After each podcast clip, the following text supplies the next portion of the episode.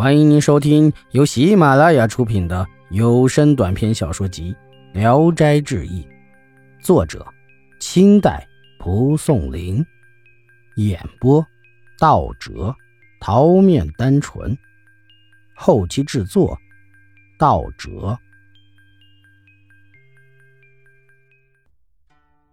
续黄粱。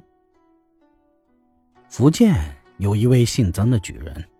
考中进士时，与两三位同科考取的进士到京城郊游游逛，偶然听别人说，在佛寺里住了一位算命的先生，便一块去请算命先生给算一卦。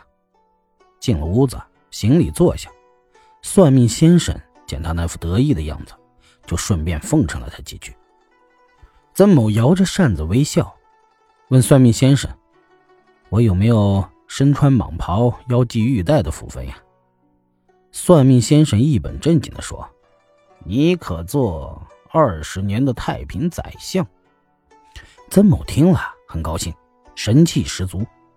这时外面下起了小雨，于是就和同游的人在和尚的住房里避雨。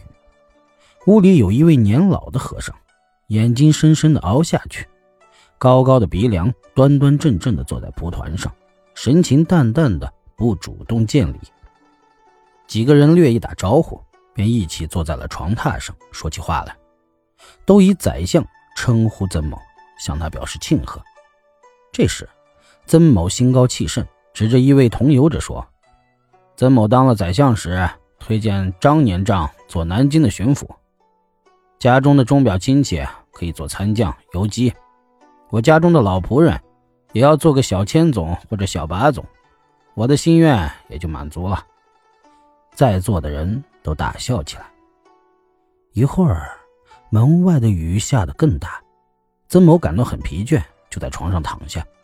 突然间，见到两位皇宫的使者送来皇帝的亲笔诏书，召曾太师入宫商讨国事。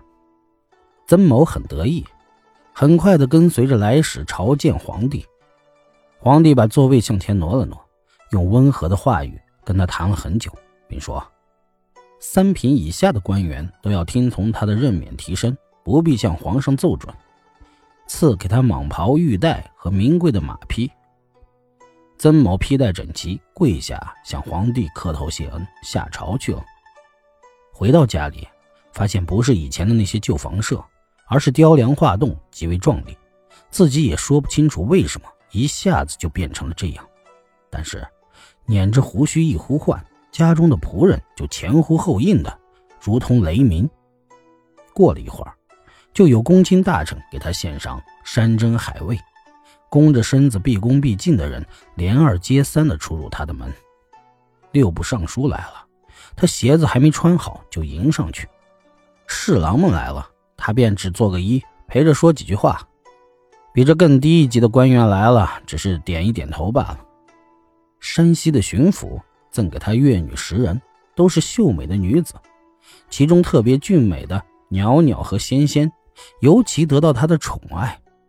每当他在家中休息的时候，就整天沉迷于歌舞声色中。有一天，他突然想起来，在未发迹时，曾经受到本县士绅王子良的周济。今天自己置身于青云之上，那王子良还在仕途上很不得志，为什么不拉他一把呢？第二天早起，他就给皇帝写了一道奏书，荐举王做谏议大夫，得到了皇帝的许可，就立刻把王子良提升到朝中。又想到郭太仆曾经对自己有小怨隙，马上把吕己健和御史陈昌等叫来。把自己的意图告诉了他们。过了一天，弹劾郭太仆的奏章纷纷投到皇帝面前，得到了皇帝的圣旨，把郭撤职赶出朝中。曾某报恩报怨办得分明，颇快心意。有一次啊，他偶尔来到京郊的大道上，一个喝醉酒的人冲撞了他的仪仗队，就命下人把他捆起来交给京官，立刻就被打死在木棍之下。那些与他接近的近邻和田地相连的富人家，也都畏惧他的权势，把自己的好房子与肥沃的土地献给他。自这以后，他家的财富可与一个国王相比。不久，淼淼和仙仙先后死去，他日夜思念他们。忽然想起往年见他的东陵有一个少女特别美丽，每每就想把她买来做妾，只因当时家世财力担保，未能如愿。今天可以满足自己的意愿了。于是派去几个干练的奴仆，硬是把钱财送到了他的家中。一会儿，用藤轿把他抬来一看，女子出落的比以前看见时更加美丽。自己回忆平生，各种意愿都达到了。本集演播到此结束，谢谢大家的收听。喜欢请点赞、评论、订阅一下。